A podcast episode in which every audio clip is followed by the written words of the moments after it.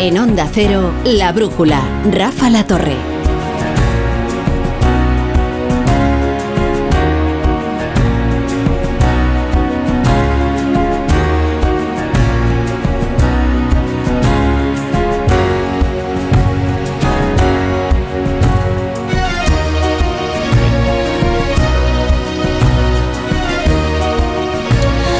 A las 10 y un minuto, a las 9 y un minuto en Canarias vamos a comenzar la tertulia de La Brújula, que hoy se emite desde Onda Cero Pontevedra.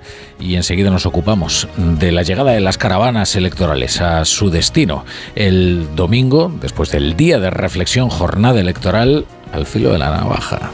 Porque la verdad es que los escenarios, todo está abierto todo está, tan abierto que es difícil saber incluso cuál va a ser la fórmula en la que se gobernará la Junta a partir eh, del, próximo domingo.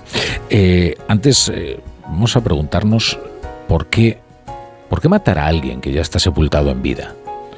¿Por qué matar a Alexei Navalny, que iba a cumplir una condena de décadas en una cárcel que era ya de por sí una muerte en vida? Esa cárcel se llama el Lobo Polar la penitenciaría IK-3, temible, ¿eh? Pues fíjense, desde Moscú se tarda en llegar 45 horas en tren, tan lejana está de la civilización. Las temperaturas son atroces, inhumanas, 20 grados bajo cero, en esta época del año. Ahí, ahí habían enterrado en vida a Alexei Navalny. Su delito, el extremismo. ¿Qué es ser un extremista en la Rusia de Putin? Nos lo ha contado ahora Elena Bogush. Ser un extremista en la Rusia de Putin es oponerse al gobierno. Es oponerse de manera eficaz, no ser el tonto útil. Oponerse como se oponía Alexei Navalny, convertido ya en un símbolo de la oposición a, a Vladimir Putin y de todos aquellos que quieren una apertura democrática en Rusia después de tantos años de autocracia criminal, porque además nadie duda de que Alexei Navalny fue liquidado por el régimen. Fíjense que prácticamente no ha habido presunciones tras conocerse la noticia. Ya todo el mundo sabía que este había sido un asesinato ordenado por, Vladimir Putin, por más que la reacción del régimen de, de este tirano haya sido tan cínica, ¿no? Es decir, Putin ha sido informado de la muerte de Navalny, que se ha producido en circunstancias desconocidas. Salió a dar un paseo y se encontró indispuesto y los médicos no pudieron reanimarle. Ya lo habían intentado matar hacía cuatro años con el Novichok, ese agente que ataca el sistema nervioso, pero lo consiguieron reanimar en un hospital alemán. ¿Por qué matar a una persona que ya en realidad estaba sepultada en vida? Elena Bogus tiene una teoría, y es una teoría ventrovata, que es que dentro de poco habrá unas elecciones. Y lo que se quiere asegurar Vladimir Putin es de que el mensaje llegue hasta el último confín de Rusia. Aquí no cabe la disidencia, porque si no se aplica la muerte por oposición, que es lo que le ha ocurrido a Alexei Navalny. Ahora veremos cuáles son las consecuencias internas. Ya hay manifestaciones en algunas ciudades de Rusia, si bien pues son manifestaciones eh, temerosas, como es normal, porque cualquier expresión de descontento en la Rusia de Putin puede terminar con funestas consecuencias. Y también veremos cuáles son las consecuencias diplomáticas después de que todo el mundo esté convencido de que se trata de un asesinato político, vil y cruel por parte de un autócrata. En cuanto a las elecciones en la Junta de Galicia, eh, desde hace más de una década que no se vivía un ambiente de tanta incertidumbre. La sensación en la caravana del Partido Popular del aspirante a seguir siendo presidente de la Junta, Alfonso Rueda, puede ser algo confusa. ¿eh? Hay quien la atribuye el temor que es real a la neurosis del 23J. Es decir, como no quieren que otra vez las expectativas les traicionen, se ponen muy conservadores, anticipando cuál puede ser el resultado. Pero el temor es real. Lo que veremos el domingo es si es cierto. Si hay razones para temer que el Partido Popular sea descabalgado de la Junta. por un bipartito o un tripartito que estaría liderado por la nacionalista Ana Pontón. Eso convertiría a Galicia en la tercera comunidad histórica, es decir, aquellas que señala la Constitución por su fuerte identidad regional, en, la, en una comunidad gobernada por el nacionalismo. Es decir, se viviría efectivamente una primavera nacionalista en España, con el País Vasco, con Cataluña y con eh, Galicia gobernadas por el nacionalismo. Aquí se da la circunstancia de que el PSDG, el Partido Socialista, no aspira a otra cosa que a aportar los escaños suficientes para que eso ocurra, para que Ana Pontón sea la próxima presidenta de la Junta de Galicia. La campaña del PSDG viró, viró bastante pronto, ¿eh? en cuanto supusieron que poco podía aportar Gómez Besteiro, se dedicaron a impulsar a Ana Pontón, que está explorando cuál es su techo, mientras que Gómez Besteiro lo único que trata es de que no se rompa su suelo, que es el que pisa el suelo histórico del socialismo español. El domingo lo veremos, estaremos aquí, estaremos eh, bueno repartidos como siempre. Eh, la brújula estará en Santiago de Compostela también el lunes para ofrecerles la jornada postelectoral. La jornada postelectoral, por cierto, en Galicia puede ser muy larga, ¿eh? porque hay cerca de medio millón de gallegos que votan desde el extranjero, gallegos de la emigración. La segunda provincia electoral en Galicia es Argentina, ¿eh? no es Pontevedra. La primera es La Coruña. Eh, por lo tanto, las elecciones se pueden resolver un poquito después de lo esperado. O también las puede resolver un personaje inesperado, como puede ser Jacome, el, el que comanda este bueno, esta nave política tan extravagante como interesante, ¿no? Que es ese provincialismo eh, orensano, de democracia orensana, que puede tener un escaño que a la postre resulte decisivo. Bueno, sobre todo ello vamos a hablar en la tertulia de la brújula que imagino ya en los estudios centrales de Onda Cero. No sé si está ya Paco Maruenda opinándose encima. Eh, hace rato que me opino encima y además ansioso de escuchar tu voz desde las, eh, desde las Galias, ¿no? Que nos eh, ilumines para ver si efectivamente pues ganará esa, ese frente popular formado por Pontón, moderada para la izquierda mediática, y ese palmero que tiene un tal Basteiro, ¿no? Basteiro, Besterra o Bestirro, no sé. Gómez, Gómez. Gómez, Gómez, un tal Gómez. Es que vamos a contarle, vamos a contarle toda la audiencia, no le vamos a ocultar nada a la audiencia. Maruenda, yo estaba haciendo tiempo, eh, soltando este rollo, precisamente para darte tiempo a llegar, porque hoy creo que te has demorado un poquito. un minuto. Ah, estaba ah, sacando ah. un café en la máquina del imperio. Escucho reírse a Marisa Cruz. ¿Qué tal, querida Marisa? ¿Cómo estás? Buenas noches. Muy bien, muy bien. Es verdad, hoy ha llegado al filo de la navaja. Ya estábamos diciendo, ah. se debe estar opinando en, los pasillos. y dijiste, se ha opinado encima, no ha podido aguantarse. Bueno, oye, me tenéis que decir cómo viene hoy eh, Graciano Palomo. Si viene como Antonio Gramsciano Palomo con sus gafas de intelectual marxista o ha elegido un look más para la ocasión. No, no, no. Hoy viene con las gafas de. ¿De, de, de, qué? De, aviador, de aviador. Hombre, si me dices que viene con las gafas de Castelao. De Top Gun. De, Top, Gun, eso es, de Top Gun. Las gafas que él quería de Castelao sería ya increíble. Bueno, Graciano. ¿Qué tal, querido amigo? Tú eres casi de la quinta provincia, o sea que. Sí. no des ideas a Pontón. Eh, claro que soy de la quinta. De Galeusca. Soy de Galeusca. que es lo que nos faltaba ya. Y estaba escuchándote ese, esa oración eh, radiofónica del viernes por la noche y me acordaba de Galeusca y de Otegui porque este Otegui fue terrorista o es terrorista, pero tonto no es. ¿eh? ¿Y por qué me estaba acordando? Porque hace poco, y poco antes de las elecciones del 23 de julio, Remember 23, July, Remember, eh, dijo aquello de eh, para que España sea roja, antes tiene que estar rota. Bueno, José Miguel Azpiroz, buenas noches. Muy buenas noches, Rafa. Eh, vamos, a, vamos a poner sobre la mesa el menú de la tertulia. Pues eh, con dos asuntos destacados que ya has mencionado para alimentar la tertulia de este viernes. El primero, el fin de la campaña electoral en Galicia, últimos actos y mensajes traca final de cara al domingo. Pedro Sánchez pidiendo el voto útil. Le digo a los gallegos y gallegas que votaron el pasado 23 de julio, ese medio millón de gallegos y gallegas que votaron al Partido Socialista. El voto útil del 23 de julio es el voto útil del 18 de febrero. Y su candidato Besteiro confiando en el cambio útil. Este domingo, todos y todas, enchendo as urnas, seremos protagonistas do cambio histórico en Galicia. Bueno, la verdadera protagonista de ese cambio, si se da, la candidata del BNG, Ana Pontón, lo ve imparable. Este país o próximo domingo va a levantarse a hacer historia. O cambio é imparable.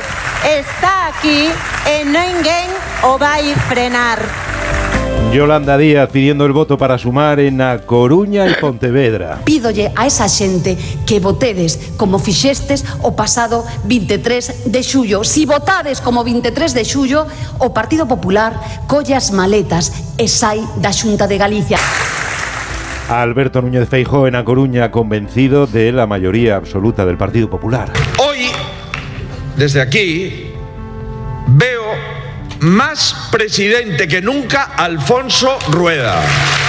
Más presidente que nunca Alfonso Rueda. Y Alfonso Rueda apelando al voto que tú mencionabas antes de los gallegos en el exterior. Tampoco me quiero esquecer de todos esos galegos que están fora, esos galegos que tanto lle molesta a esquerda que voten, como si non tiveran dereito a opinar, como, non si, como se non viviran Galicia en primeira persoa, gracias a todo ese Partido Popular do Exterior que se está batendo o cobre nestas eleccións autonómicas tamén. Más allá de la campaña, segunda gran noticia de este viernes, la muerte del opositor ruso Alexei Navalny en la cárcel por razones que aún se desconocen pero que todo el mundo presume. Condena unánime a nivel internacional señalando a un máximo responsable. We don't know exactly what happened, but there is no doubt that the death of Navalny was a consequence of something that Putin and his, and his thugs did. Dice Joe Biden, el presidente norteamericano, que ha sido cosa de Putin y de sus matones. La presidenta de la Comisión Europea, Ursula von der Leyen, ha preferido centrarse en la figura de Navalny. The world has lost a freedom fighter in Alexei Navalny. Un luchador por la libertad, decía desde Múnich, donde se celebra una conferencia internacional sobre Ucrania, en la que hemos escuchado también a Zelensky. Obviamente fue asesinado por Putin, como miles de otros que han sido atormentados y torturados por culpa de esta única persona. A Putin no le importa quién muera, siempre y cuando conserve su puesto. Y es por eso por lo que no debe quedarse con nada. Putin debe perderlo todo, no debe retener nada y debe rendir cuentas por todo lo que ha hecho. ¿Qué lectura hace la tertulia de la muerte de Navalny? A pesar de estar encarcelado, era una amenaza. Con su muerte, se convierte en un mártir que puede impulsar la oposición a Putin o queda definitivamente desactivada. Y ante las reacciones y mirando a Ucrania, ¿reforzará la unidad internacional a favor de Kiev? Además de estos asuntos hay otras noticias que se prestan al análisis, como el nuevo argumento que aporta el ministro Puente a favor de la amnistía. Hombre, ahorrémosle el trabajo a la justicia, que muy sobrada de recursos tampoco está. Es decir, si lo que vamos a hacer es someter a las personas siete años después a un procedimiento judicial para acabar indultándolas, pues ahorrémonos ese esfuerzo y ahorrémosle a la justicia también el esfuerzo. O las protestas de la Guardia Civil en las capitales de provincia cuando se cumple una semana del asesinato de dos agentes en Barbate, la más sentida de esas concentraciones ante las delegaciones del gobierno, ha tenido lugar, claro, en Cádiz. Hoy aquí en la concentración de Cádiz, al grito de Pedro Sánchez Los Goyas, Cádiz de luto, Marlasca dimisión o profesión de riesgo ya, estamos reivindicando que lo que ocurrió hace siete días no vuelva a suceder en ningún otro punto de Cádiz o de todo el territorio nacional. Esta tarde la Fiscalía de Cádiz ha abierto una investigación penal sobre los gritos y vítores que en el puerto de Barbate se escucharon animando a los narcos a embestir la lancha de la Guardia Civil. Y si miramos otra vez al exterior, a Nueva York, condena civil a Donald Trump por inflar el valor de sus propiedades, multa de 355 millones de dólares y prohibición para hacer negocios inmobiliarios en el Estado durante tres años. Bueno, pues dejadme sumar a esta tertulia las voces de nuestros dos sabios eh, sociólogos, que son Ignacio Varela y Pablo Pombo. ¿Qué tal, Ignacio? ¿Qué tal? Buenas, buenas noches. Hola, buenas noches. Dos sabios sociólogos, dos sabios sociólogos, ninguno de los cuales es sociólogo. Pero bueno. Empezamos bien. Y, mucho menos en una jornada como esta. Oye, eh, eh, Pablo, ¿qué tal? Buenas noches de nuevo. ¿Qué tal? Buenas noches. ¿Cómo estás? Bueno, yo, si os parece, os voy haciendo las mismas preguntas a los dos y me las vais contestando en orden de edad. Así ordenamos eh, mejor la tertulia. Es que como no estoy en Madrid, tengo que ponerme unas normas un poquito más rígidas, porque os, dirijo hoy desde, desde Pontevedra.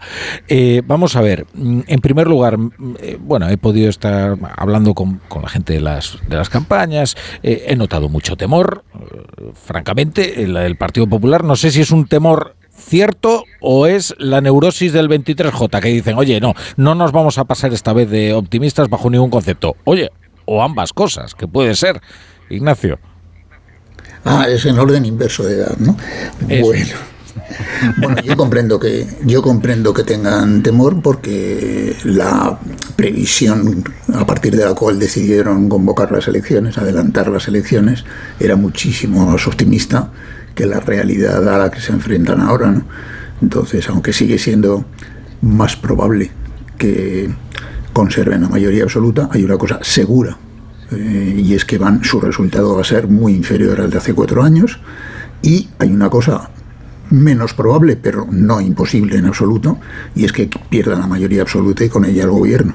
Por tanto, mm, comprendo que, que estén atemorizados, porque es que no se han cumplido en absoluto sus previsiones. Pablo. Bueno, miedo hay siempre en todos los cuarteles electorales, eh, incluso cuando tus números te dan que llevas 25 puntos de, distancia sobre el segundo, porque al final, eh, oye, las encuestas eh, son, son aproximaciones y los seres humanos somos impredecibles. Siempre hay una enorme sensación de vértigo que se acentúa eh, en las horas terribles de, la tarde del día electoral. Pero, pero es que además la sensación de incertidumbre eh, está bien fundada. ¿Por qué?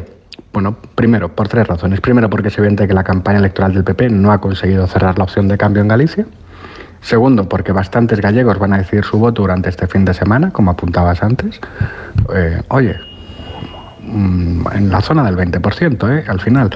Y tres, porque todas las opciones para... Eh, a ver, es el 25% desde el lunes hasta ahora, más o menos el 7% en este fin de semana, más o menos. Tendría que mirarlo ahora, pero bueno. Y tercera razón, todas las opciones para que termine habiendo una mayoría entre el nacionalismo y la izquierda pasan porque el PSOE obtenga un respaldo suficientemente claro dentro de la caída, es decir, que se quede entre 12 y 13 escaños. Para mí, donde está el, verdadero, la zona de incertidumbre es en que el PSOE pueda aguantar. Vale, la participación. Eh, he estado revisando la serie histórica y veo que en 2005 y en 2009 la participación fue considerable.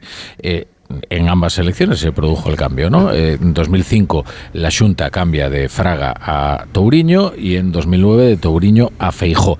Una alta participación indica pulsión de cambio, mientras que una baja participación es, digamos, un voto más, más no sé si decir resignado o conformado. Eh, Ignacio. Clarísimamente. Eh, yo también he mirado la serie histórica. Hay que excepcionar en esa serie las elecciones inmediatamente anteriores, las de 2020, porque se realizaron en unas, en unas condiciones muy, muy extrañas. Primero porque se aplazaron y luego pues porque se hicieron en plena pandemia y en el mes de julio. Por tanto, la participación de hace cuatro años, que fue el 45%, pues eh, no, no, se va a repetir, ¿no? Eh, fue excepcionalmente baja. La pauta histórica, como, como, habrás visto en la serie, es que más o menos la participación en elecciones autonómicas suele estar en torno al 55%, que cuando hay pulsión de cambio, como en esas dos que te has citado, sube hasta el 60%. Bueno, yo creo que la participación eh, va a estar en torno a esa zona, eh, también en función de cómo responda esta vez el voto exterior, al que ya le han quitado el dogal del famoso voto rogado, y bueno, si hay una subida significativa del voto exterior, la participación final, que no es la que conocemos en la noche electoral, sino la que después proclaman las juntas electorales, pues era un poco mayor. Pero sí, entre el 55 y el 60% eso si responde a la pauta histórica la que, menciona, que mencionabas, pues es una previsión razonable. Pablo.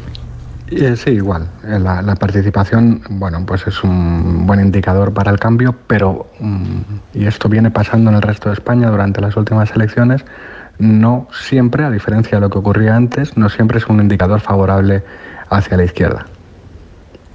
Puede, puede eh, subir la participación y, que gane la derecha, que es una realidad que ha ido cambiando en los últimos años.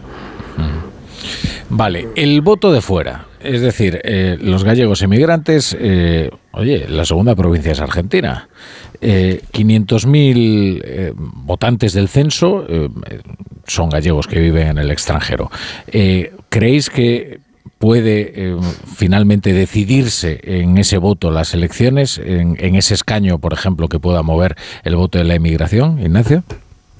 Bueno, eso ya ha sucedido. Quería decir sobre lo de la pulsión de cambio que el que la pulsión de cambio aumente la participación no significa que siempre sea en un sentido favorable a los partidarios del cambio. porque la movilización en un campo provoca movilización reactiva en el otro. O sea que, pero bueno, eh, me preguntabas por el voto exterior. Va a aumentar el voto exterior. Hay efectivamente la cantidad que tú dices y casi 200.000 de esos viven en, Argentina.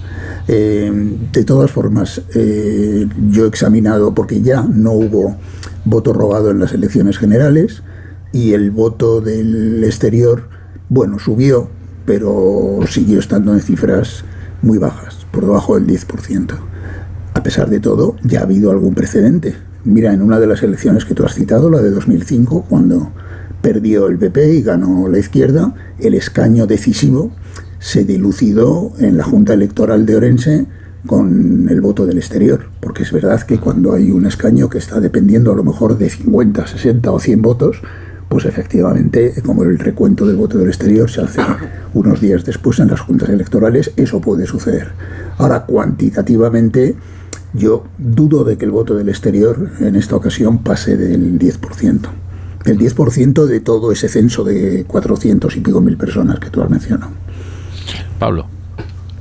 Bueno, la, quinta provincia eh, pues siempre ha sido eh, uno de los territorios históricamente mimados por el Partido Popular y quienes son críticos eh, con la campaña que, que, ha desarrollado los populares durante las últimas semanas, una de las cosas que señalan precisamente es que el candidato no haya ido a, Buenos Aires, ¿no?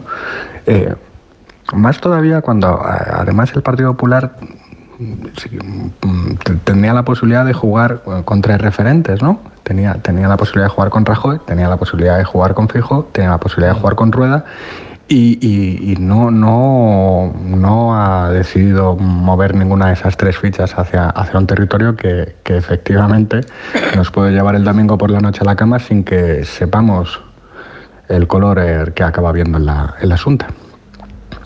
Eh, y una cosa más, un consejo que le deis a, Alsina, eh, que estará eh, dirigiendo el especial a las 8 de la tarde del domingo. ¿Alguna señal que durante el escrutinio os permite decir, caray, eh, esto ya mm, indica algo, o en qué provincia o qué provincias debería fijarse especialmente, algo, algo que le sirva a él para, para leer bien la situación.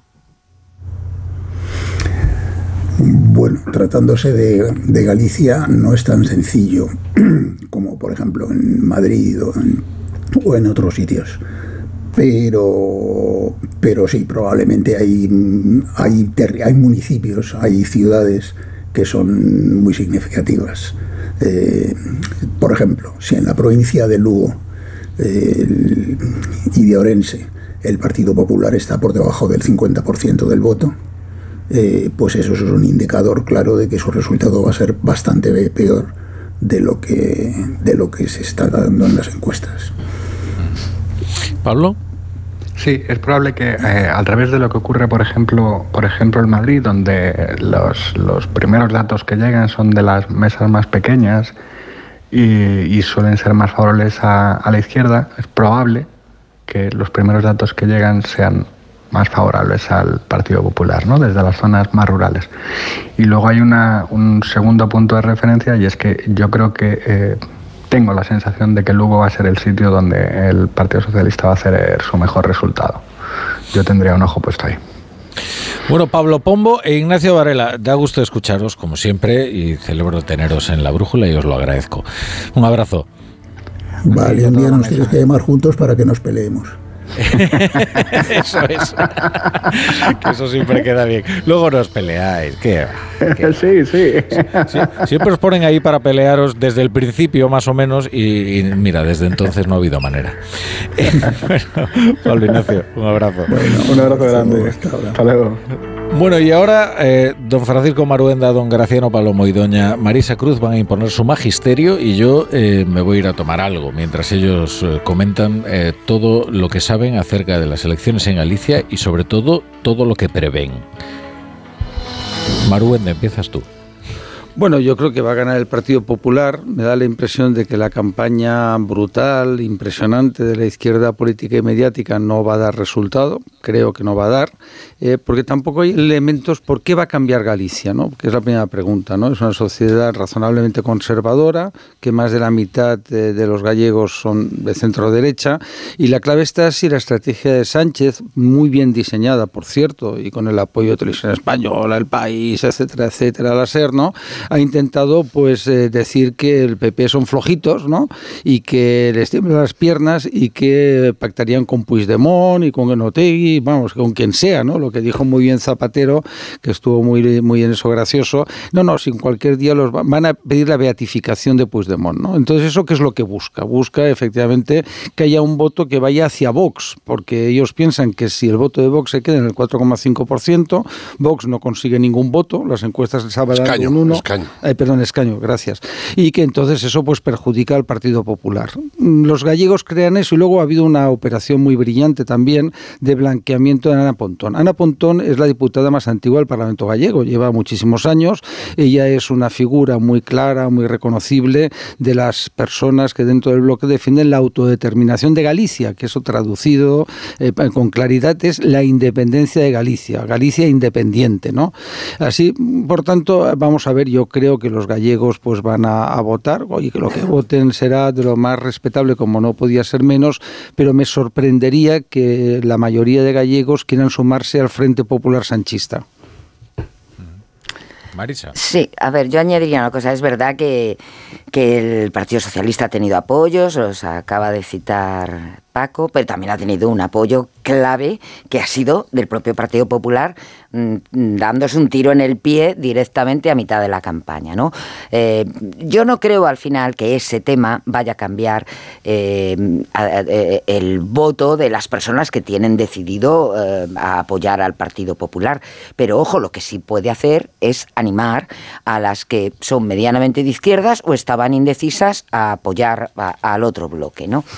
A mí me parece difícil que pierda la mayoría absoluta, pero me parece difícil que pierda la mayoría absoluta porque yo creo que la semana pasada ya lo comentábamos, para perder la mayoría absoluta el Partido Popular tiene que perder cinco escaños, es decir, uno en cada provincia y en una de ellas dos.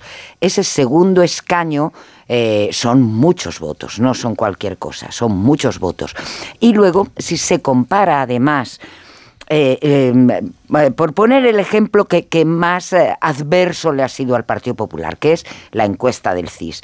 Si uno se compara la encuesta esta última encuesta del CIS, con la que hizo también el CIS en el 2005 cuando hubo cambio y cayó Fraga y entró Touriño, Em, se puede ver con toda claridad que en aquel momento los indicadores eh, sociales sobre eh, percepción de la economía, eh, percepción del, del candidato, 50 cosas eran malos. Y ahora si vemos con, con, detenimiento esta última encuesta del CIS, esos indicadores no son malos, sino que son buenos.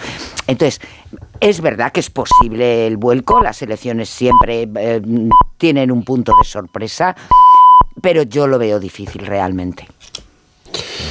Bueno, eh, yo creo que después, estas son las primeras elecciones que se hacen en España, aunque sean parciales, regionales, autonómicas, después del el famoso 23J, que es el candelabro que nos ilumina desde entonces para interpretar lo que es la confusa y a veces contradictoria situación política del país, ¿no? de España. Por lo tanto, yo creo que después del 23J realmente tienen que hacer, operar algún milagro para que yo crea algo en los tracking, las encuestas, las no sé qué.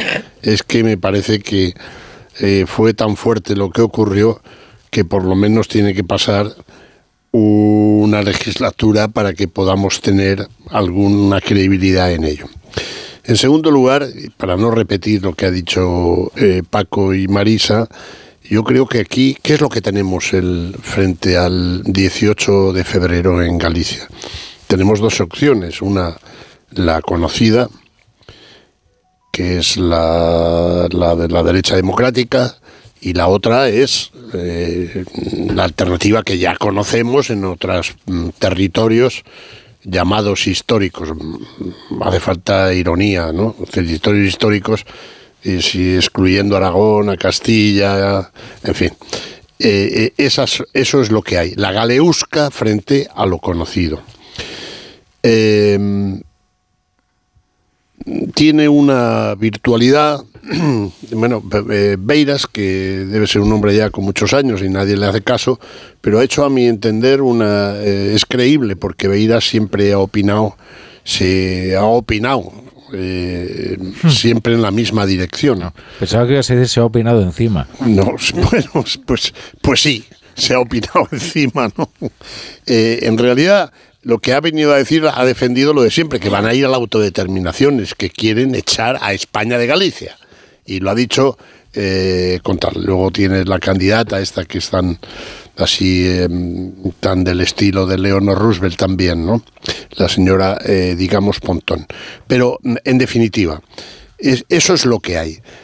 Quería hacer un corolario también para que la gente eh, se entere, que yo creo que se enteró poco porque no lo vio ni Dios, que es que es la primera vez en 40 años de observación política que llevo que he visto a un canal de la radio televisión pública para toda España debatir, vamos, no, debatir, dos señores que se, una señora y un señor que se estaban dando jabón y botafumeiro, nunca mejor dicho lo del botafumeiro, una a otra, una a otra, mira Ana, voy a hacer esto, sí, eh, Gómez Besteiro, vamos a hacer esto y tal, y con un eh, presentador, o no sé cómo llamarlo, o sea, como un poco payaso de circo, el payaso del circo, que era el señor Fortes, y todos ellos hablando en gallego para toda España.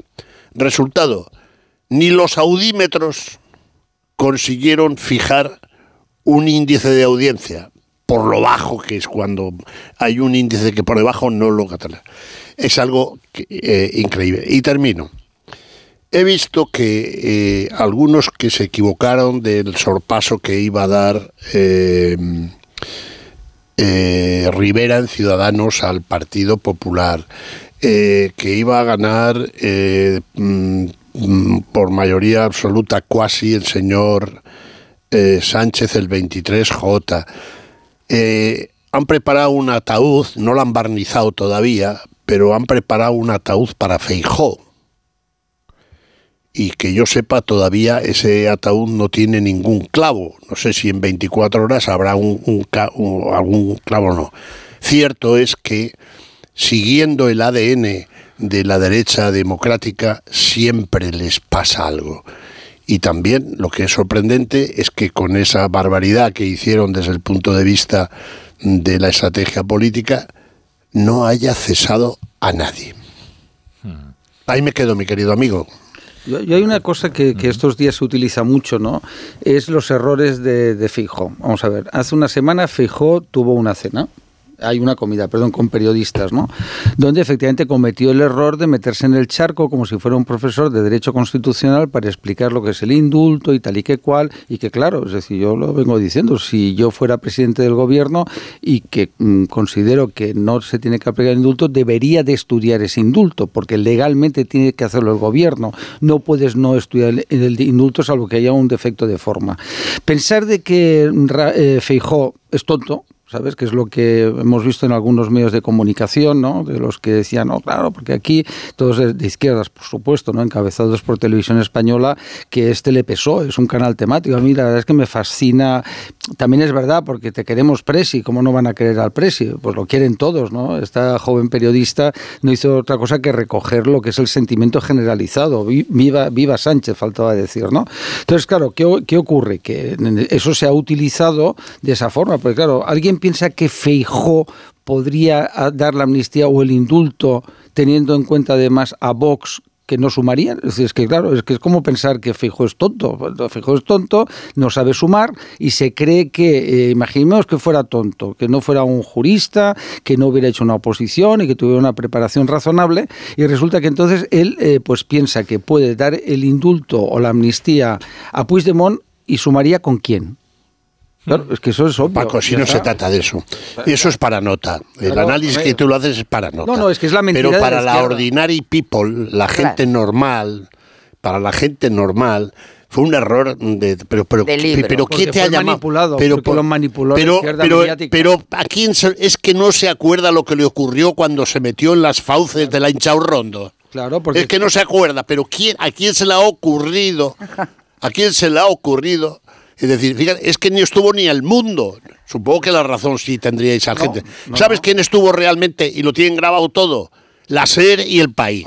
Bueno, no, y había muchos más medios, ¿eh? No, sí, claro. No, no, no, había 16 medios y eran de todos los Fue un error de libro, un error de libro. Será muy jurista, habrá hecho muchas oposiciones, pero metió la pata a Pero no dijo que fuera a indultar, eh, dijo que lo No, claro que no. mismo Paco le puso en bandeja al partido rival, pero en bandeja totalmente, que durante el resto de la campaña cambiaran los términos. Claro, pero lo que no podemos es comprarlo nosotros. Que no, no pero si nosotros estamos, no, no estamos comprando, estamos estamos, intentando explicarlo. Mira, en, este, en el canal más decisivo de esta multimedia, eh, Antena 3. Eh, bueno, bueno, Onda Cero no está mal eh, tampoco. No digo televisivo, cariño. Ah, es que televisivo, Antena 3. el otro día, en Carne Mortal, la portavoz, que es burgalesa, la joven portavoz oficial del Partido Socialista, Esther Peña creo que se llama, Mm, tuvo el coraje de decir lo siguiente, dos puntos comillas. Y después de lo que hemos conocido, podemos decir, y todo el mundo en España sabe, que Feijó y el PP son rehenes de Puigdemont. Cierra comillas, punto y final.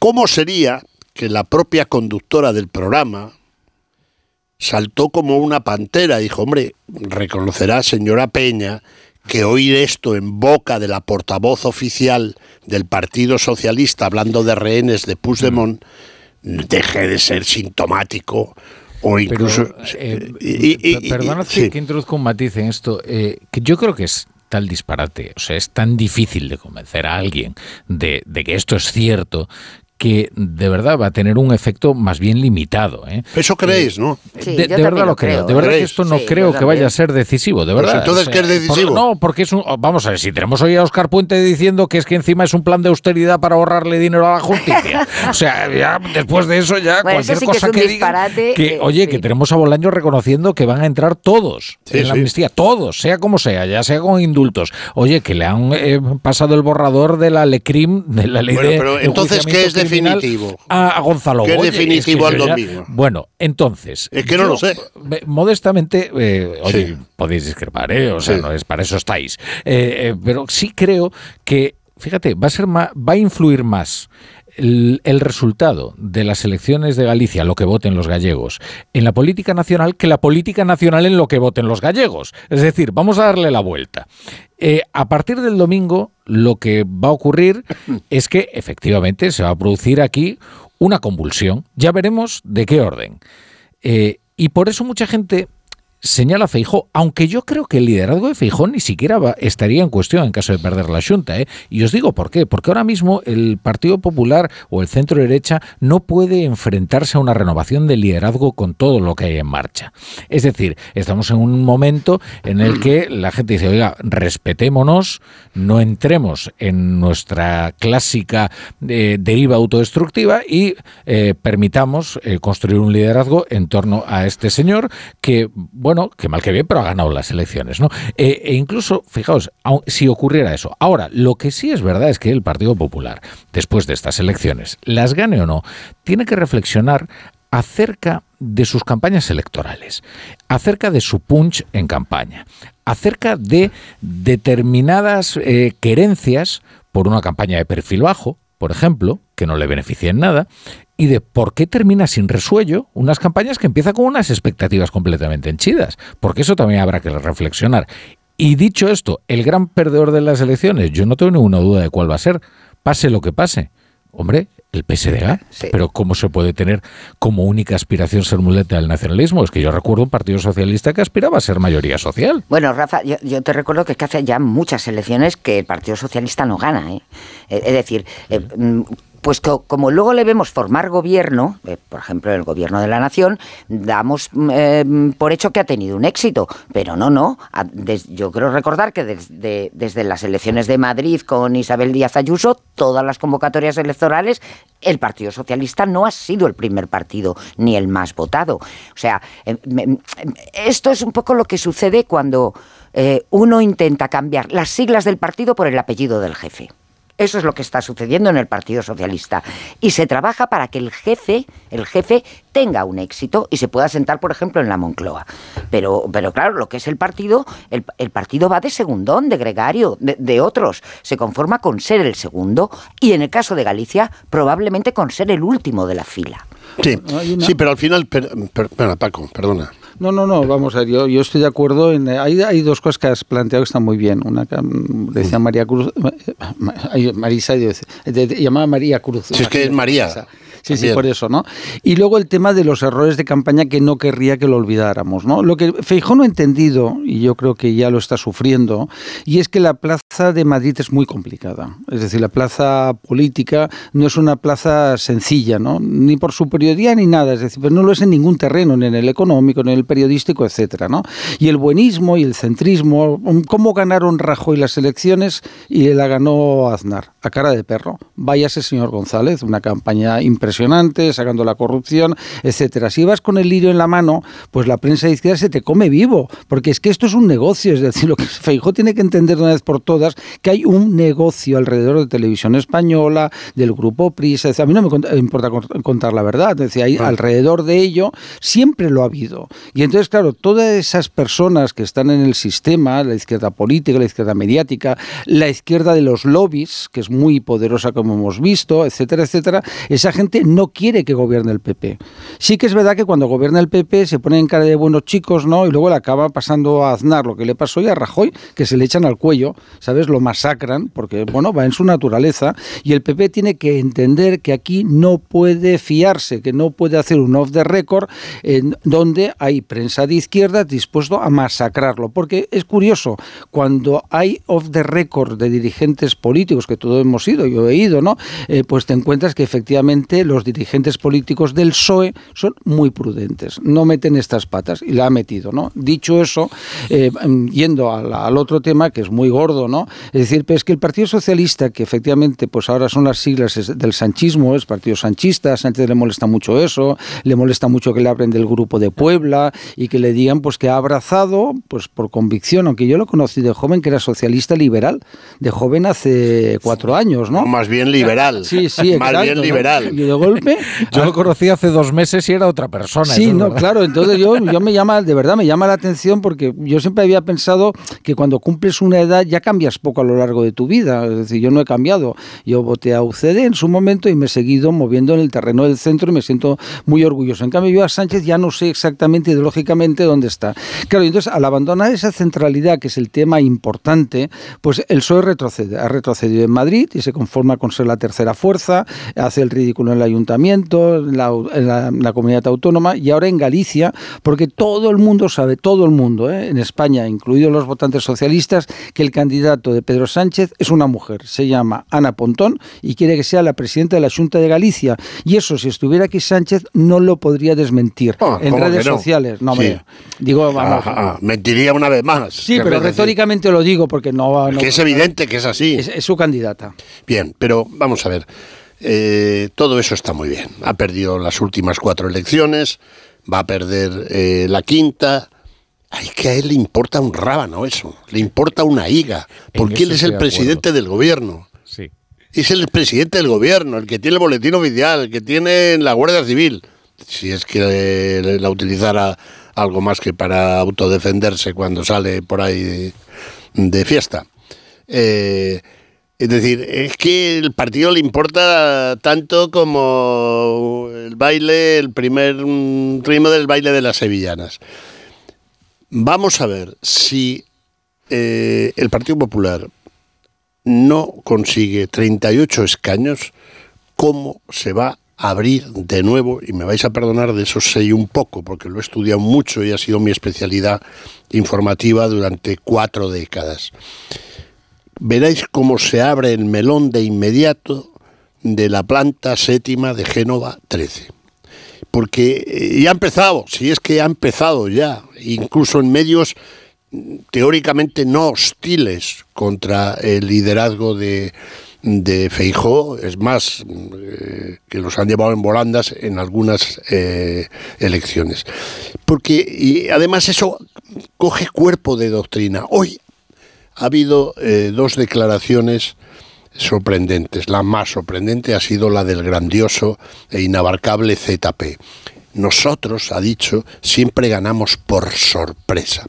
Claro, la sorpresa en el 2004 cuando ganó usted, señor ZP, ¿qué, qué sucedió? Unos trenes en Atocha y 199 muertos. Después perdió las elecciones. Es más, ni le presentaron ni le presentaron. Tuvieron que rescatar a Rubalcaba en el 2011. Rajoy ganó por mayoría absoluta. Y el 1 de enero, de, el 1 de junio del 2018, con una sentencia judicial por un caso de corrupción, que había corrupción, pero fake desde el punto de vista de la responsabilidad política, el señor Rajoy fue arrojado por la ventana. Eso lo llama sorpresa. Bueno, pero es una sorpresa en la que colabora el PP. Claro que sí, eh, claro que eso es, eso es, a lo que iba, eso es a lo que iba. en los atentados del 11M, eso es a lo que iba. que el gobierno nos estaba contando una milonga. una mentira, Una mentira, una milonga. Eh, y sucesivamente el PP ha colaborado decisivamente en esa sorpresa, digo entre comillas, que dice Zapatero que dan ellos cuando ganan. Eh, pero mm, a lo que voy, y, creo que lleva razón Graciano cuando dice que a, Sánchez esto no le importa nada. No le importa nada. Claro, eso es lo que digo yo, el problema de cambiar las siglas del partido por el apellido. Bueno, perdona, sí que le importa una cosa. ¿Eh? Le importa echar a, a Feijói y así tener todo el tiempo. Pero para él, porque, claro, para él, para es lo que le beneficia. El problema es en qué situación queda el partido. Porque cuando el jefe desaparezca, el apellido del jefe desaparezca, el partido ha quedado hecho unos zorros. Bueno, pues ya bien, ya se recuperan. Se, recuperan. te recuerdo Francia, Francia, el Partido Socialista francés, que era muy poderoso, tuvo que vender hasta el palacio en la calle Solferino. Italia la corrupción, los líos, los enredos, Partido Socialista ya no existe. Pero también podemos hablar de los republicanos, del centro derecha, de los que estaban en el Partido Popular Europeo. Quiero decir que todo eso eh, está muy bien. Pero el, mm, históricamente, no de ahora, históricamente, en sus medio siglo de existencia, primero como AP, primero como Reforma Democrática, luego como Alianza Popular y luego como el PP, tienen un ADN que les lleva a este tipo de cosas que es incomprensible en una persona que lleva toda su vida en política como Feijó. Llamar a 16 periodistas y meterte en un quilombo que te ha costado sangre, sudor y. Es experto, es el buenismo que también tuvo Aznar, que también tuvo Rajoy, que al final les gusta pues que parezca, hombre, al PP le duele mucho cuando le llaman, y yo, lo, yo me acuerdo con María Antonia Iglesias que me decía, uy niño, no pareces de, derechas, ¿no? Digo, no, pues soy de derechas, y además toda la vida, no he cambiado, nunca fui castrista, nunca fui, me gustó el Che Guevara, etcétera, ¿no? Pero a mucha gente del PP, ¿te acuerdas cuando os acordáis? No tenías una camiseta del Che, eh, yo nunca. Yo tengo a eh, Castelao, que no te lo he dicho antes, por ¿Ah, cierto, tengo dos catedráticos gallegos, compañeros míos de la Ría Juan Carlos, que quiero muchísimo, ¿no? Y los dos, Alicia eh, y, su marido, pues los dos me regalaron en mi cumpleaños una eh, figura de Castelao de Porza, que ya te, un día te traeré la foto, para que veas que no es una ficción por mi parte, para que veas que tengo a Castelao. ¿Y Castelao era de era trotskista? No, no, no, es que se me ha olvidado decir eso, para ah, que se sienta orgulloso, está en Galicia, y así ah, lo animamos, para que vea que... Pero, una cosa os digo, Castelao, que sí, si era de izquierdas, no todo el galleguismo era de izquierdas, ¿eh? Prueba de ello fue Gerardo Fernández Albor, que fue el eh, presidente de, bueno, y, el, abuelo de El abuelo de Rajoy, que es autor del estatuto de la, Segunda República. O Álvaro Cunqueiro. Por ejemplo. bueno, pasa que, el galleguismo. que Castelao, ¿eh? Galleguismo se caracteriza, si no te ofendes, por una empanada como no hay en Galicia, ¿no? Pues la cantidad de formaciones. Mira, yo el otro día me empecé a sacarme y ya al final me volví loco todas las siglas. ¿eh? He hecho un dossier así de grande, ¿eh? que me ven aquí mis compañeros, con todos los partidos que desde el año 75, ¿eh? cuando empieza la transición y tal y cual, todos los partidos que ha habido en Galicia. Es increíble de galleguismo. Coalición galega, Oye, centristas de Orense. ¿eh? Mareas varias. es el minifundismo agrícola de Galicia trasladado a la política, si me permites. Oye, eh, ahora mismo tenemos un partido que yo creo que es una experiencia bastante Jacome, Jacome. Eso es, democracia urensana. Oye, ahí hay un provincialismo que probablemente funcione, ¿eh? porque la campaña, que mucha gente ve como una cosa marciana y tal, le ha quedado simpática. Y la gente dice, bueno, fíjate, este ya ha hecho ruido. ¿Simpática o repartiendo? Bueno, eh, y, lo cierto es que Orense siempre fue una fuerza, digamos que siempre tuvo capacidad de coacción sobre el poder del centro derecha. O sea, Frank, eh, Franco no, Fraga, Fraga, eh, el hombre tenía que soportar a cuatro varones provinciales que se le plantaban en el despacho, que le pedían, que le exigían, siempre amenazando con romper el partido. Bueno, eso se ha metabolizado de... es verdad que Feijó los consiguió meter a todos en cintura, ¿eh? pero ahora parece que ha florecido de nuevo ¿no? esta, esta idea ¿no? de, una opción eh, más, más de provincia de provincia dentro de dentro de las provincias. Oye, yo quería quería eh, Rafa eh, hablar de la quinta provincia, ¿no? La, Argentina. mira, eh, en las últimas elecciones, eh, porque he visto que has incidido mucho en este tema y porque es muy importante de cara a la configuración final, has incidido mucho con los dos colegas entrevistados en el voto del exterior. se votaron en el 23 de julio, 30, hubo 30.000 votos, que es muy poco. O sea, es muy poco porque hay pues que pues habrá medio millón en, en, el conjunto, donde más en Argentina, pero medio millón en total. Votaron 30.000. Y ahora piensan, con un tema que se acaba, que lleva el periódico de Paco Marguenda, insistiendo, insistiendo en la última semana, el 4.9 para Vox, que también va a ser decisivo de cara a la configuración final y sobre todo del resultado de Rueda, Feijó, Feijó Rueda. ¿Quién manda en Argentina ahora? ¿Quién es el coaligado, el hermano político de eh, en España de Milei? Hmm, Vox. y ha pedido el voto para ellos. ¿eh? Vox. ¿Y qué ha sucedido? Que es la primera vez que un candidato del centro derecha, de la derecha democrática, por entendernos, no ha viajado en campaña electoral a Hispanoamérica.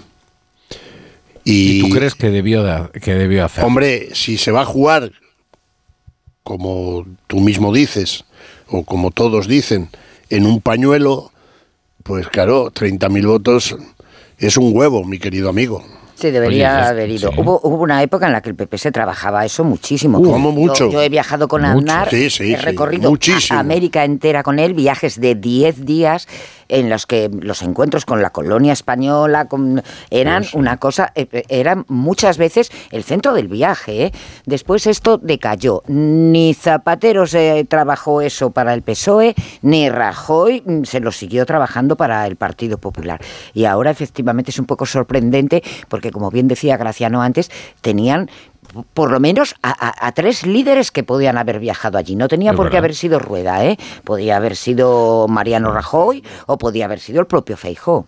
Sí, Rajoy se lleva bien con Milei, que pidió el voto para Milei cuando nadie se atrevía. Don pues Mariano, pues hubiera visitado Argentina. Pero es verdad que, que camelado. Como, como dice el director de La Razón, es que parecen principiantes y llevan ya medio siglo en este chollo.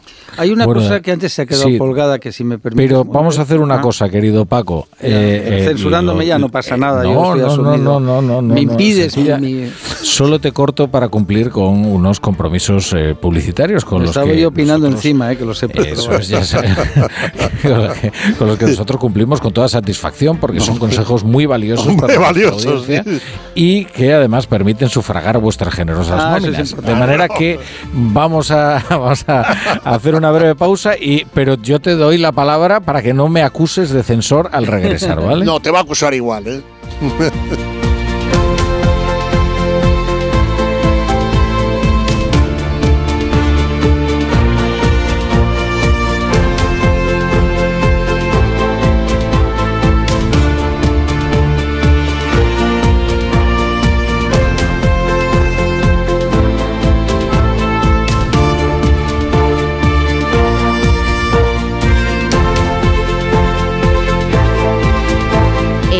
La Brújula, Rafa La Torre. ¿Qué, ¿Qué es lo peor de las redes sociales? Estar enganchada a la pantalla. Que nos bombarden con notificaciones todo el día. Los comentarios de haters. El ciberacoso. Las fake news. Pero ¿sabes qué es lo mejor? Que podemos cambiar las cosas. Demostremos que también somos capaces de usar las redes sociales con cabeza. Si tú también quieres formar parte del cambio, regístrate en Efecto 1000 y sube tu vídeo. Nosotros ya formamos parte de la generación 1000. La generación que usa las redes sociales con cabeza. Entra en efecto1000.org. Un proyecto de la Fundación A3 Media con la colaboración de la Fundación Telefónica. Tengo la memoria fatal, se me olvida todo. Si te falla la memoria, toma de Memory. De Memory con vitamina B5 contribuye al rendimiento intelectual. Y ahora para los más mayores, de Memory Senior de Pharma OTC. Onda Cero. Ah. ¿Qué haces? ¿No lo notas? Madrid ha vuelto a cumplir con la Directiva Europea de Calidad del Aire. Y llevan dos años seguidos. A ver. Ah, oye, pues sí. Movernos en transporte público, caminando, renovar el vehículo, las calderas, instalar placas solares, cada gesto cuenta. Gracias a todos, Madrid tiene otro aire. Ayuntamiento de Madrid. Olvídate del ruido y de las pérdidas de temperatura. Cambia tus ventanas con Afan Decor y mejora el confort de los que más te importan. Todas nuestras instalaciones tienen garantía de por vida. Ventanas Afan Decor con triple acristalamiento Climalit y disfruta de un confort 5 estrellas.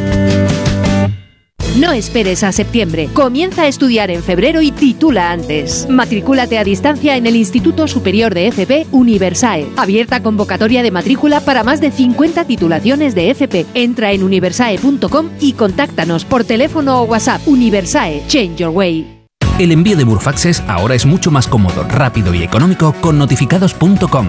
Con notificados.com envíe Burfaxes a través de Internet cómodamente desde su ordenador, con la máxima seguridad y validez legal, 10 años de plazo para acuse de recibo y testimonio notarial de certificación de contenido. Notificados.com, Burfax online postal y electrónico. Dale un toque distinguido a tu hogar con la gran oferta de cerámica de Bricolaje Moraleja. Gran variedad y stock para entrega inmediata, con ofertas imbatibles en cerámica como esta. Porcelánico blanco pulido Pure White 16 euros metro cuadrado. Porcelánico espesorado acero por 10 euros metro cuadrado. Solo en Bricolaje Moraleja, en Getafe, calle Galileo Galilei 14, bricomoraleja.com. El principal riesgo del colesterol elevado son las enfermedades cardiovasculares. Ponte en guardia con una dieta saludable, ejercicio físico y Nivecol Forte, con coenzima Q10, levadura de arroz rojo y fitoesteroles vegetales concentrados que con una ingesta diaria de 800 miligramos contribuyen a mantener niveles normales de colesterol sanguíneo. Nivecol Forte, de laboratorios. Mundo Natural. Consulta a tu farmacéutico dietista y en parafarmaciamundonatural.es. Un solo momento en el Lexus NX te hará sentir más. Más emoción, más aceleración, más seguridad, más conectividad intuitiva, más compromiso con la conducción sostenible. Lexus NX híbrido e híbrido enchufable. Siente más en cada momento. Lexus Experience Amazing. Descúbrelo en Lexus Madrid Norte, Avenida de Burgos 114. Un día descubres que tienes humedades en techos, paredes, están por todas partes. ¿Qué puedes hacer? Llama a Murprotec. Llama al 930 1130 o entra en murprotec.es. Si con las humedades te las tienes que ver, ¿qué puedes hacer? Llama a Murprotec. 930 1130. Murprotec. Cuidando tu hogar, cuidamos de ti. Pinvisa, pinturas y revestimientos de alta tecnología que perduran en el tiempo. Pinturas Pinvisa.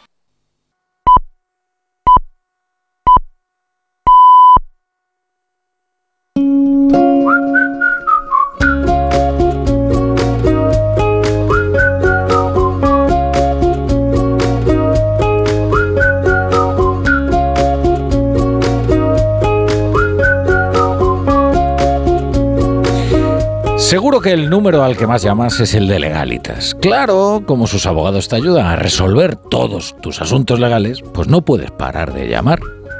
Un día te ayudan a reclamar una factura, otro te redactan un contrato de alquiler, otro te asesoran en temas fiscales y tú eres de legalitas. Llama al 900 100 661 y siente el poder de contar con un abogado siempre que lo necesites. Y por ser oyente de Onda Cero, ahórrate un mes el primer año.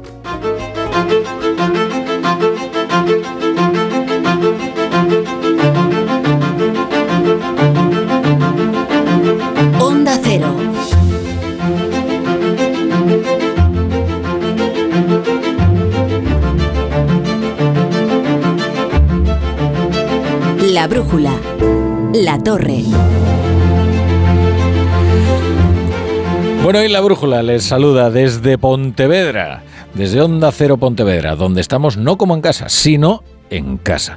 Y hasta aquí no han venido, pero les escuchamos eh, Marisa Cruz, Graciano Palomo y Paco Maruenda, al que iba a decir, al que le corté la, la micción, no, la opinión, la opinión, justo antes de irme a, a la publicidad. Pero te, te he de decir de que no estamos en Galicia porque yo no sé si mis dos compañeros han recibido alguna invitación de ir a Galicia, a tu Pontevedra, etcétera. Yo no la he recibido, igual No, no, ellos no, sí. yo Digo, no, tampoco. no, no, vale, no, no. ¿no? Digo para ser precisos, ¿no? No, era una pregunta retórica y, Ya, ya, y- ya. y ma- y- y malévola. Un periodista está donde está la noticia. ¿Dónde Eso, está hoy la ah, noticia? Pues empieza por ahí, ¿eh? Pero Ah, hubiéramos estado bueno, a tu lado, Mira, el comiendo domingo, a tu costa y cenando a tu costa y el comiendo y domingo va a haber un, un gran despliegue eh, aquí de, de Onda Cero eh, y estáis invitados si queréis venir. El domingo estaremos en Santiago y luego el lunes en, en Santiago también con la brújula. Estáis siempre invitados, no hace falta invitaros. O Ah, sea, vale, vosotros perfecto. presentaos aquí y ya está, punto. Pues tomamos buena nota. Ramón, Bueno, que- eh, un- unos billetes de avión No, aquí pero- para los tres. Es que, mm, Ra-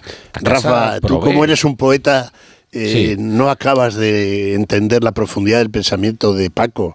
Paco preguntaba por la visa. ¿Con qué visa? Exactamente. No, claro, y también que re- eh, dónde hemos reservado, porque Paco no va ¿dónde vamos a comer? si no, claro. Ver, lo primero que hace Paco es garantizarse una mesa. Claro. Eh, Y una vez tiene la mesa, ya coge los billetes de avión.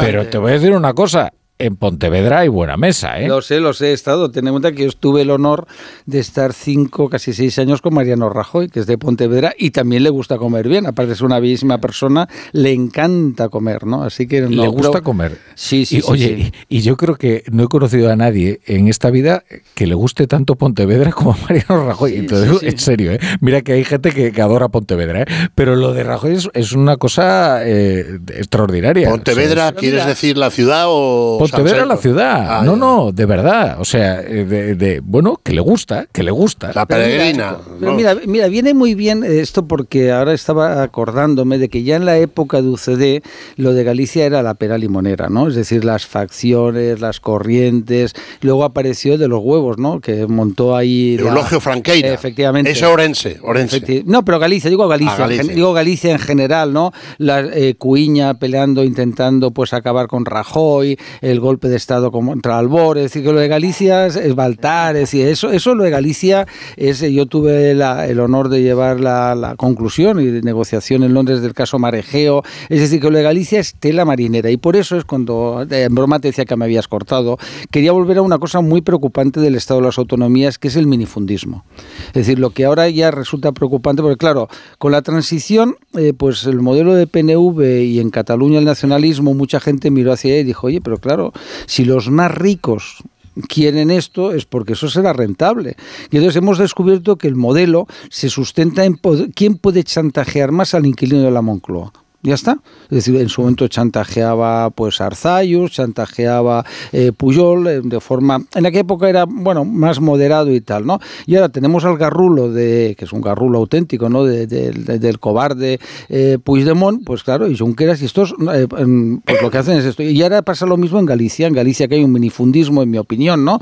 Pues el de Ourense dice, oye, pues Jacob Este dice, oye, pues ¿por qué no tengo mi chiringuito? Si consigo un diputado en, en el Parlamento gallego, pues podré extorsionar aquí, sacar lo que sea y tal, colocar a mis amiguetes, ¿no? Y así todo eso, es decir, el riesgo que corre el Estado de las Autonomías, en mi opinión, es que hemos pasado, vamos evolucionando de un sistema de partidos a una partitocracia, de una élite, como pasa con Sánchez, que domina el partido, y luego de partidos pequeñitos que pueden ir surgiendo, que digan, oye, lo de eh, Teruel, etcétera, que afortunadamente ya ha desaparecido, pero que el riesgo es ese. El riesgo de que se vuelva a una política con una lógica de terruño y ni siquiera unas ideas detrás, ¿no? sí, pero vamos a ver, yo creo que eh, eh, eso es un, peligro que, digamos que está bien descrito, bien eh, definido, y era uno de los riesgos que se corría con, con, el tema de la Constitución. Pero en lo que yo difiero es que voy a poner el ejemplo para que se pueda entender bien lo que quiero decir. Vamos a ver, Puigdemont no es nada. Junqueras no es nada. El Jacome, si sale, no es nada. El Teruel existe, no es nada. No era nada. El problema es cuando hay un primer ministro, en el caso de Sánchez, que para continuar frente a toda eh, lógica política y democrática, utiliza a esos para permanecer en el poder. Pero si le entrara un poco de aire mm, de la mm, campiña orensana, ahora que habrá estado por allí, o de la brisa marina de las Rías Baixas al señor presidente, pues le entrara un poco de sensatez y tuviera, decir, se pudiera de acuerdo con la otra gran mitad de España, que es el Partido Popular y el señor Feijóo en concreto como su comandante en jefe, estos dejarían de tener ninguna relevancia ¿Estáis de acuerdo o no? Sí, Ninguna relevancia. Se la, da él porque Por lo tanto, se la ha dado Sánchez. Sí, pero tiene, razón Marisa. El problema, Graciano, es que prefiere eh, cambiar la ley de enjuiciamiento criminal con Puigdemont que deflactar el IRPF con Feijóo. Claro, bien, pero, no dejará de ser una anomalía, mis queridos amigos, no? Una anomalía. ¿Queréis comentar lo de lo de Oscar Puente? Eh, pues En una ronda muy rápida, eh, que, luego quería hablar con vosotros también de lo de Navalny, que es la ah, verdadera noticia. Lo, de Oscar Puente es el, dislate máximo, ¿no? E, es, como decir, bueno, pues anulemos el Poder Judicial, oiga, y aquí que sea el gobierno el que dicte amnistías según le convenga, y así pues no pagamos a los jueces, ¿no? Y nos ahorramos pues una pasta. De verdad, o sea, creo que no se podía haber dicho un disparate mayor eh, que, el que ha dicho Oscar Puente. Por cierto, también hoy se ha referido a una consejera, a la que no conozco de nada, por cierto, de, Castilla y León, llamándola sinvergüenza. Pero ¿a qué niveles estamos llegando? no, no, vamos a ver, él se comporta como, como un individuo. ¿eh? O sea, vamos, y hoy también señaló a una periodista que además hizo muy bien su trabajo, porque lo hace muy bien, que es Inés García de la Sexta, y que de repente pues, le, hizo un tuit de esos de eh, expresión desabrida de, de, Oscar Puente, que es un mal educado. O sea, mm, es, que ese es el, el problema, es que, es que de verdad, que que este hombre eh, sea ministro, la verdad es que eh, digamos que degrada bastante la, administración española, porque claro, uno se espera que en la cúpula pues esté gente Sí, pero es lo que, le gusta, es lo que le gusta al que tiene la facultad de nombrar ministros, querido Rafa. Es decir, si es que precisamente está encantado con él y, le dio Paulo cuando la moción de censura y, y dice lo que le gustaría decir al señor Sánchez. Por cierto, el señor Oscar Puente, que eh, no lo hizo del todo mal en Valladolid, ¿eh? no lo hizo del todo mal pero tenía una cierta tendencia a hacerse amigo de los ricos, es decir, y pedirle prestado los eh, eh, automóviles de alta gama y fin, y otras cosas. Es abogado y dice esto, lo dice un abogado, él es marido de una juez en ejercicio y el hermano de una, no es fiscal en ejercicio, pero como si lo fuera. Bueno. No deja de ser curioso, ¿no? Oye, una... Yo estaba pensando, no acabo un breve con Oscar Puente, ¿cómo, ¿cómo definiría a Puente, ¿no? El matón del sanchismo, es decir, es un matón, a Carra, eh, que yo el otro día le escuchaba asombrado diciendo que él es jurista, digo, tú lo que eres es licenciado en Derecho, y que no pasa nada, que es muy digno, pero jurista no lo eres, ¿no? Porque no has publicado nada en tu vida, no has sacado una oposición, la ha sacado tu hermana, que es una brillante fiscal, o tu exmujer, que es una juez, ¿no? Es decir, pero tú no eres jurista, él lo que se dedica es hacer aquello que, por eso Sánchez lo quiere mucho, porque hace lo que a Sánchez le gusta, a Sánchez le encantaría coger el el, móvil y meter un tuit diciendo que esta es una impresentable, atacar a Ayuso, a Feijó o a los que estamos aquí, ¿no? Eso es el, sanchismo, ¿no? El matonismo político. lo que pasa es que luego eso alecciona a, las bases. Quiero decir, ese, ese, tipo de comportamientos no creamos que no se contagia. ¿eh? Ah, bueno, que se contagian mucho, es que, claro. Es que Oscar Puente se ha convertido en un héroe en las federaciones del PSOE si bien mm, son federaciones menguantes, porque como el PSOE consiste en una transfusión de sangre continua a Pedro Sánchez para darle vida, mientras, eh, claro, pues estas federaciones pues, se van desangrando, pero se ha convertido en un héroe y las maneras de Óscar Puente se están imponiendo. Basta ver, por ejemplo, algunos eh, serviles eh, columnistas de algunos periódicos que se dedican a utilizar exactamente las expresiones de gente como Puente, ¿eh? o algunos directores de comunicación, o es decir, que, que se consideran, bueno, con la bueno, con la autoridad como para, oye, para darse un desahogo cada con, el descaro, con el descaro, eso es.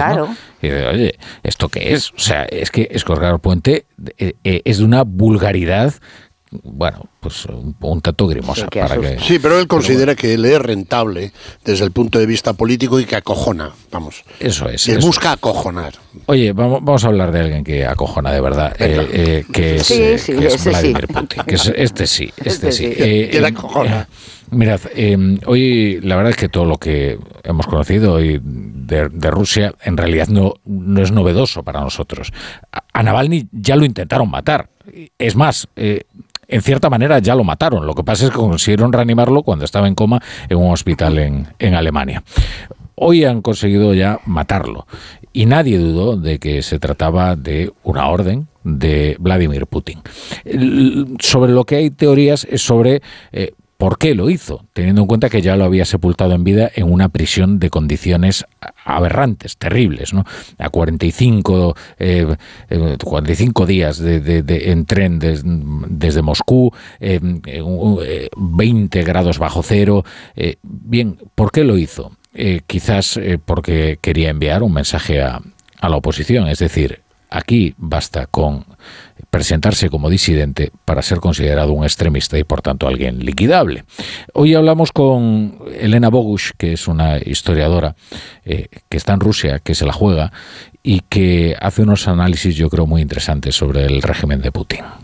Ah, esta muerte muy sospechosa sucedió justamente un mes antes de las elecciones presidenciales en Rusia Y antes de las elecciones, eh, pues por lo que se ve, Putin quiere limpiar todo el espacio de cualquier sospecha de protesta o de oposición, etcétera.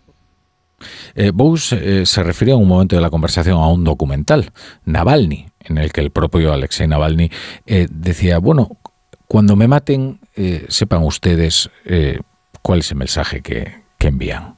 If you are killed, if this does happen, what message do you leave behind to the Russian people? Поэтому бездействовать не надо. El mensaje es eh, no paréis, no paréis. Eso es lo que les, les decía eh, Navalny. Eh, os decía que esto en las cancillerías evidentemente ha provocado una enorme consternación, una enorme preocupación, una tormenta diplomática, no por ser más previsible la noticia, es menos terrible, y nadie dudó en ningún momento de quién era el responsable o el, que dio la orden de acabar con, con Navalny. Cuando digo nadie es tampoco el presidente de los Estados Unidos, Joe Biden, que lo señaló directamente. Mm, no sé si podemos escuchar a Biden. What do you say would happen if opposition leader Alexei Navalny dies? I made it clear to him that I believe the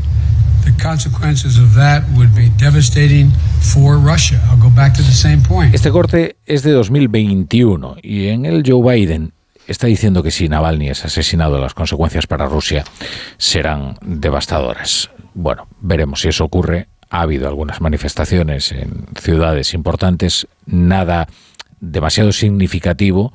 Las consecuencias internas cabe prever que sean limitadas porque el régimen, la capacidad para imponer el terror del régimen, pues eh, es muy grande y, ya veremos eh, si la diplomacia también consigue algo teniendo en cuenta que Rusia ya es un estado paria. Y ahora os pregunto, ¿qué opináis? Yo la verdad es que me, me sorprende que alguien pueda pensar que esto lo haya matado o no lo haya matado Putin o haya muerto como consecuencia de este asesinato en diferido, eh, donde pues al final un cuerpo humano aguanta lo que aguanta. Es que claro, nadie se pueden imaginar lo que significa, cómo es Rusia, las distancias de Rusia y la vida penosa que tenía este hombre en esas circunstancias. Pero pensar que a Putin le importa algo lo que diga la Unión Europea, le diga Washington, digan las cancillerías, es que le es igual.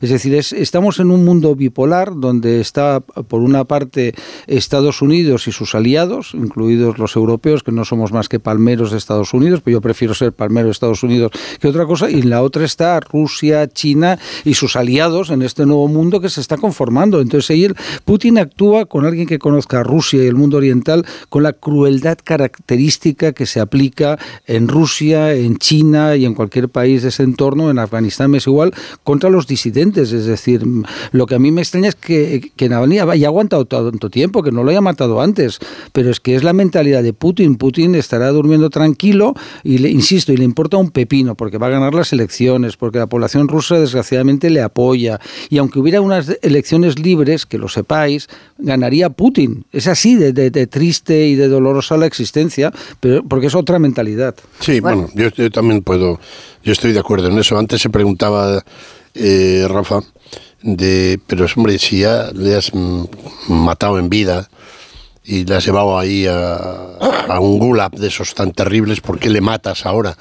Pues que está en la mejor tradición, la mejor tradición rusa, además hay que leer pues, a los clásicos, incluido a Sorkeninsky, ¿no? que estuvo también en un gula durante muchos años. Cuando se lee Pabellón de Cáncer, te das cuenta de la crueldad extrema que, que, tienen. Y en cuanto a la respuesta de Occidente, es que me carcajeo de lo que dijo Biden, de que iba a ser devastadoras. Vamos, no van a ser devastadoras nada. Y encima, por si fuera poco hoy, por si fuera poco hoy, el ejército ruso prácticamente tiene controlado todo Donbass, con miles o centenares de altos mandos y fuerzas de élite eh, ucranianas eh, como prisioneros. Sí, todo pinta que el asesinato de este señor pues es una llamada de atención, una advertencia, ¿no? Y aquí el que se mueve pues ya sabe lo que, lo que sucede.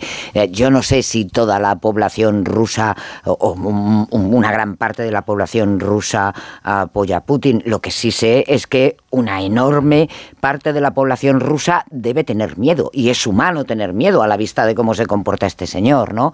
Eh, que ah, probablemente a Navalny, aunque no sabemos exactamente cómo cómo ha sido su muerte. Lo único que sabemos es lo, lo, que dicen eh, los propios carceleros de, Putin. Eh, probablemente nadie le haya clavado un cuchillo en el estómago, ¿no? Basta con que, tal y como dicen ellos, no, salió a dar un paseo. Fíjate tú los paseos que se pueden dar a 20 grados bajo cero, ¿no? Todos si vas en ¿Eh? mangas de camisa. efectivamente, de mangas de camisa y el paseo es de 50 kilómetros. Pues oye, pues, pues tú me dirás. Juanjo de la Iglesia, no veo si tiene muchos periódicos o pocos encima de la mesa. Muchos tiene. Léeme los que tengas. No está mal. de periódico. No está mal la cosecha de hoy. Buenas noches a todos. Pues tengo, por ejemplo, El Mundo. Y El Mundo titula así, su primer titular, eh, su primera noticia. Putin acaba con Navalny en su ofensiva contra el mundo libre. Este es un titular bajo una fotografía de la viuda de Navalny. Eh, bajo el titular, dos destacados. La viuda del opositor ruso, muerto en prisión en el Ártico, pide unión a las democracias para luchar contra el mal. Biden afirma que Putin es responsable y clama por seguir ayudando a Ucrania en este momento crítico. La razón, en La Razón se ocupan de las elecciones gallegas en su primer titular.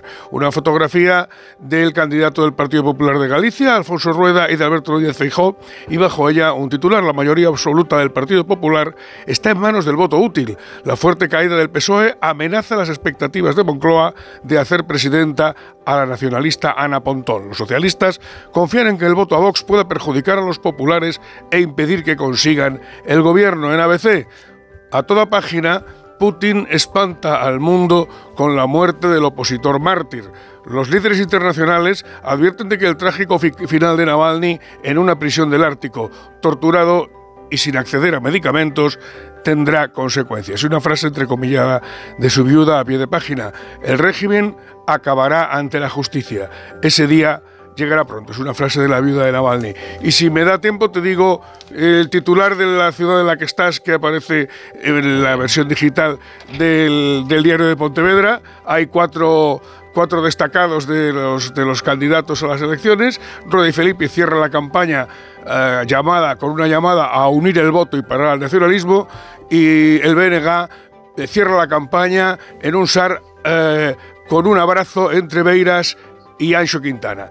Sánchez, la caída de Rueda de Feijó, es como el cambio en Galicia, imparable. Estos serían los titulares de las, eh, eh, del digital del diario de Pontevedra y en los adelantos de los digitales, en el español, la primera noticia es elecciones gallegas del liderazgo de Feijó al plebiscito ante la amnistía y en el diario.es, Galicia cierra la campaña más reñida de los últimos 15 años. Muy bien, pues vamos eh, a hacer una pausa ya muy breve y con el tiempo y con Chapu y con el cierre. La brújula. La torre. Con este estrés no consigo concentrarme. Toma Concentral con su triple acción de lavacopa, rodiola y vitaminas, Concentral consigue aliviar el estrés ayudando a una concentración más estable y duradera. Concentral, consulte a su farmacéutico o dietista. Su alarma de Securitas Direct ha sido desconectada. Anda, si te has puesto alarma. ¿Qué tal? La verdad que muy contenta. Como me paso casi todo el día fuera de casa trabajando, así me quedo mucho más tranquila. Si llego a saber antes lo que cuesta, me lo hubiera puesto antes. Protege tu hogar frente a robos y ocupaciones con la alarma de Securitas Direct. Llama ahora al 900-272-272. Es hora de que esta empresa funcione como lo que es, una empresa familiar. Yo no me he partido el lomo por esta empresa para que ahora venga mi hermano a vivir del cuento. Pero es tu hermano Jesús. Ha habido un derrumbe en la fábrica. Pues tu padre está herido. Si algo le pasa a padre, sería lo que siempre has querido ser, ¿no? Sueños de libertad. Gran estreno el domingo 25 de febrero a las 10 de la noche en Antena 3, la tele abierta. Buenas noches. El número premiado en el sorteo del cuponazo celebrado hoy ha sido 90.237-90237 de la serie 28028. Puedes consultar el resto de los números premiados en juegos11.es. Mañana tienes una nueva oportunidad con el sueldazo del fin de semana. Y ya sabes, a todos los que jugáis a la 11, bien jugado. Mirad chicos, os presento. Este es mi tío Ángel. Bueno, su tío, su tío. Soy como su padre en realidad. No, tío, eres mi tío. Pero soy como tu padre. A ver, si te he querido como un padre. Soy más que tu tío. Soy como tu padre. Sí, sí, tu padre. Vamos, tu padre. Bueno, pues eres mi padre. Por 17 millones de euros uno se hace padre de quien sea. Ya está a la venta el cupón del Extra Día del Padre de la ONCE. El 19 de marzo, 17 millones de euros. Extra Día del Padre de la ONCE. Ahora cualquiera quiere ser padre. A todos los que jugáis a la 11, bien jugado. Juega responsablemente y solo si eres mayor de edad. ¡Vigor, gor, gor, gor, gor, gor, gor, gor! Toma Energisil Vigor. Energisil con maca contribuye a estimular el deseo sexual. Recuerda, energía masculina, Energisil Vigor. Su alarma de Securitas Direct ha sido desconectada. Anda, si te has puesto alarma. ¿Qué tal? La verdad que muy contenta. Como me paso casi todo el día fuera de casa trabajando, así me quedo mucho más tranquila. Si llego a saber antes lo que cuesta, me lo hubiera puesto antes. Protege tu hogar frente a robos y ocupaciones con la alarma de Securitas Direct. Llama ahora al 900-272-272. Con este estrés no consigo concentrarme. Toma Concentral. Con su triple acción de lavacopa, rodiola y vitaminas, Concentral consigue aliviar el estrés ayudando a una concentración más estable y duradera. Concentral. Consulte a su farmacéutico o dietista.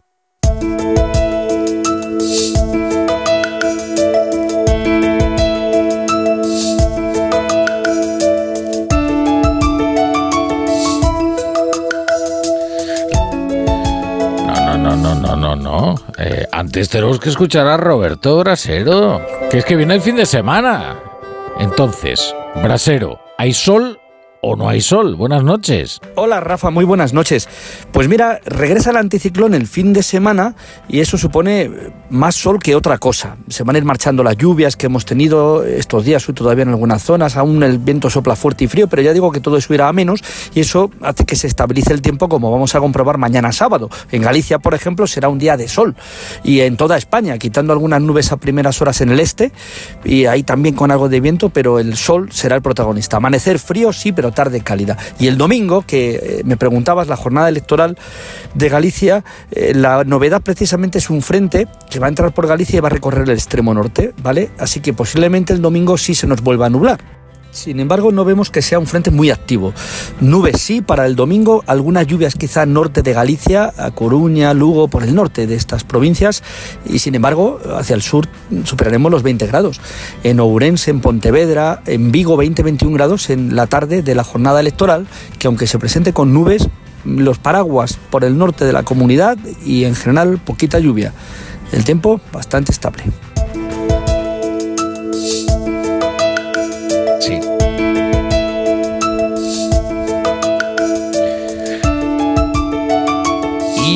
Ahora sí, y ahora sí. Bueno, querido Chapu, vamos a echar el cierre, ¿no? A esta noche tan buena que hace aquí en Pontevedra, por lo menos es fantástica. Dan ganas de salir inmediatamente a pasear. Querido Chapu, bu- buenas noches. Buenas noches, Rafa La Torre. Cierre Pontevedrés.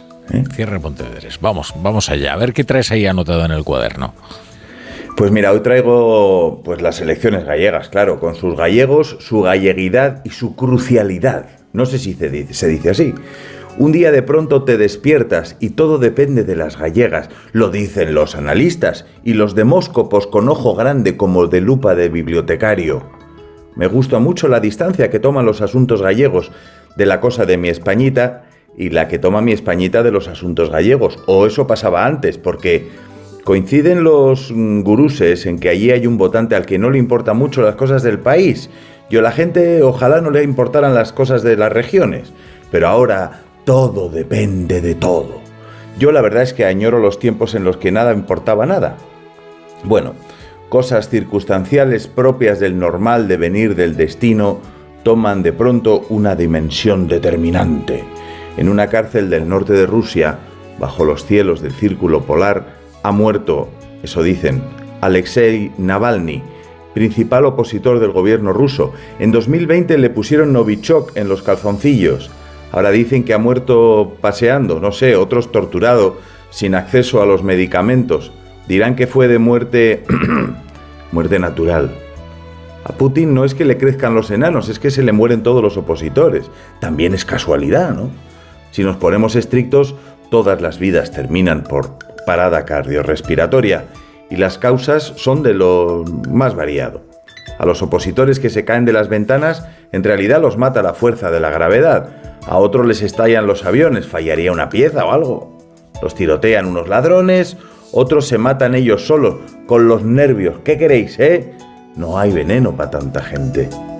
No dijo Tito Livio, pero casi, que los dictadores podrían matar a sus opositores de aburrimiento, pero a veces se encuentran otras maneras mucho más efectivas.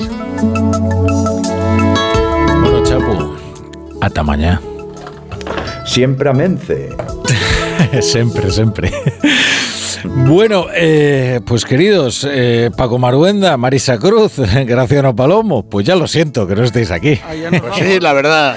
Pero más deberíais sentirlo vosotros. Pues sí. Bueno, vamos a pensar. Mándanos el número de visa y, y no lo pensamos. No, no mando nada, Graciano. Tráete unos percebiños. unos percebiños. Venga, un puñadito, un puñadito. Bueno, eh, yo tengo cosas que hacer, ¿sabes? Bueno. Porque eh, ya empieza la jornada de reflexión. Eso significa que para los periodistas que no reflexionamos mucho es día de asueto. Eh, y vosotros, pues tendréis también cosas que hacer, pero seguro que menos gratas. Eh, disfrutad, os agradezco mucho la compañía. Graciano Palomo, Marisa Cruz, Paco Maruenda. Un abrazo. Y ahora ustedes se quedan con Raúl Granado y el deporte y la mejor radio deportiva en el Radio Estadio Noche. Nosotros regresamos el domingo con el especial. Estaremos aquí con, con Alsina, que estará comandándolo. Eh, bueno, por supuesto, sigan Juan Diego Guerrero y los servicios informativos de Onda Cero y todos los programas que la radio no descansa. Hasta luego.